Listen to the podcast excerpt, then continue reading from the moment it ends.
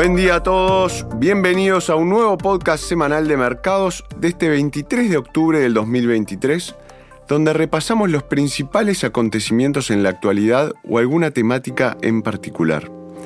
El foco de hoy lo tendremos sobre los actuales niveles de volatilidad en el mercado y qué podemos esperar a futuro en un contexto de riesgo geopolítico alto y con importantes avances a nivel de transición energética con la intervención de los gobiernos en ambos casos.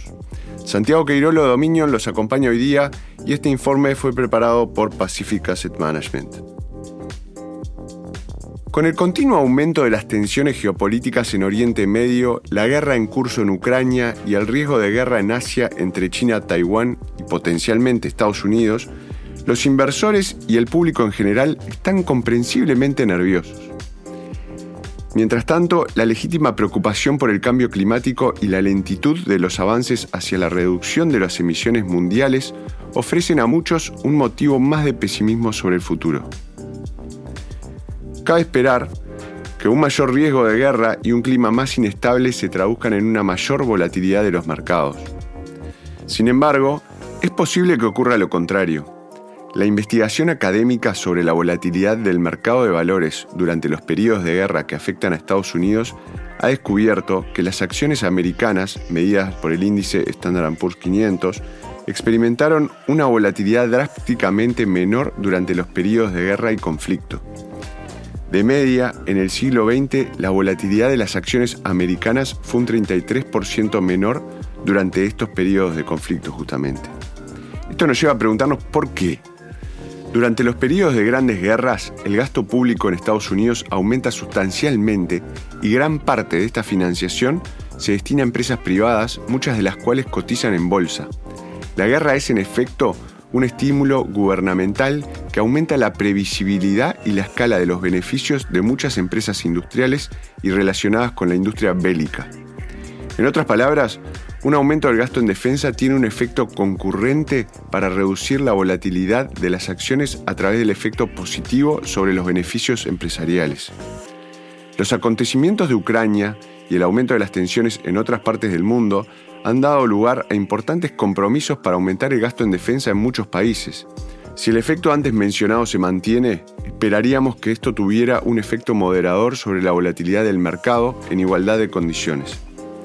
Además, también sabemos que los gobiernos más grandes del mundo están aumentando las subvenciones y la inversión en la transición energética y los objetivos de energía neta cero. Esto en teoría debería tener un efecto similar e incluso mayor que el gasto en defensa.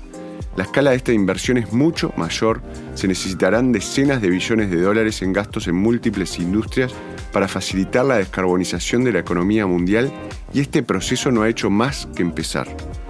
Cabe esperar que el efecto de la inversión verde sobre la volatilidad del mercado sea incluso mayor que el detectado históricamente en el gasto en defensa.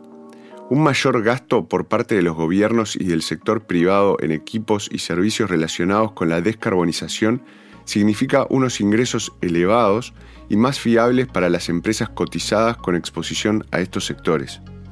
En igualdad de condiciones, esto debería tener un efecto moderador sobre la volatilidad del mercado. Además, la experiencia de la pandemia ha establecido que una mayor injerencia del gobierno en la economía es un curso de acción aceptable en todas las grandes economías. A medio y largo plazo, la mayor intervención de los gobiernos en las economías en respuesta a los crecientes riesgos geopolíticos y al cambio climático podría traducirse en un gasto mucho mayor en bienes y servicios conexos y por tanto en unos beneficios empresariales más previsibles y una menor volatilidad del mercado de renta variable. Santiago Queirolo los acompañó hoy día y esperemos les haya resultado interesante el nuevo podcast sobre lo que podemos esperar de la volatilidad en el escenario actual y a futuro. Recuerden seguirnos en Spotify y en Apple y nos volvemos a encontrar la semana que viene. Muchas gracias. Las opiniones expresadas en este podcast pertenecen al autor en la fecha de publicación y no necesariamente a Dominion Fund Management Limited. El contenido de este podcast no pretende ser un asesoramiento de inversión y no se actualizará después de su publicación. Las imágenes, videos, citas bibliográficas y cualquier otro material de este tipo que pueda estar sujeto a derechos de autor se reproducen total o parcialmente en este artículo sobre la base del uso legítimo que se aplica a la información periodística y al comentario periodístico de los acontecimientos.